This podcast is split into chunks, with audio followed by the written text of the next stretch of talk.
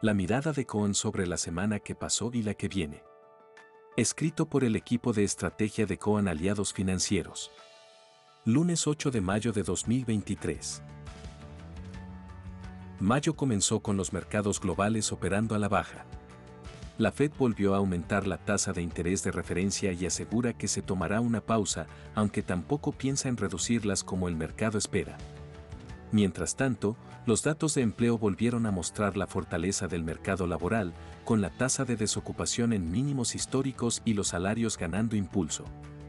Esto representa una mala noticia para la inflación futura.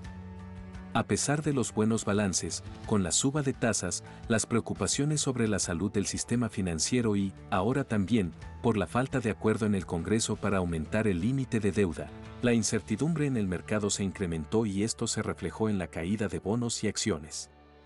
La clave de esta semana será la publicación del IPC de Estados Unidos correspondiente a abril, en la que se espera un leve repunte que pondrá en duda la dinámica del proceso de desinflación estadounidense. El mercado local tuvo una semana más tranquila. El alza en las tasas de interés y la prohibición de comprar dólares financieros a quienes hayan tomado financiamiento con cauciones, le dieron cierto respiro a la brecha cambiaria que retrocedió luego del salto que había dado en abril. Los bonos soberanos y el Merval se recuperaron. En la curva de pesos, la demanda siguió concentrada en los bonos ajustables por tipo de cambio, pero los problemas de fondo continúan, la liquidación del agro no alcanza y las reservas internacionales continuaron en baja mientras las netas ya están en terreno negativo. El gobierno apunta a lograr financiamiento de China y Brasil a través de los swaps mientras espera que el FMI adelante los desembolsos pendientes para todo el año.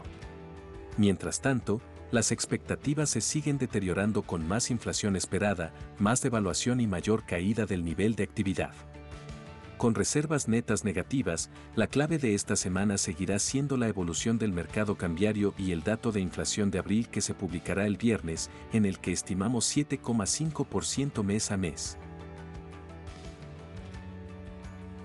El presente informe es publicado por CONSA. Su objetivo es brindar información general y no constituye, de ningún modo, oferta, invitación o recomendación de inversión alguna, ni oferta pública.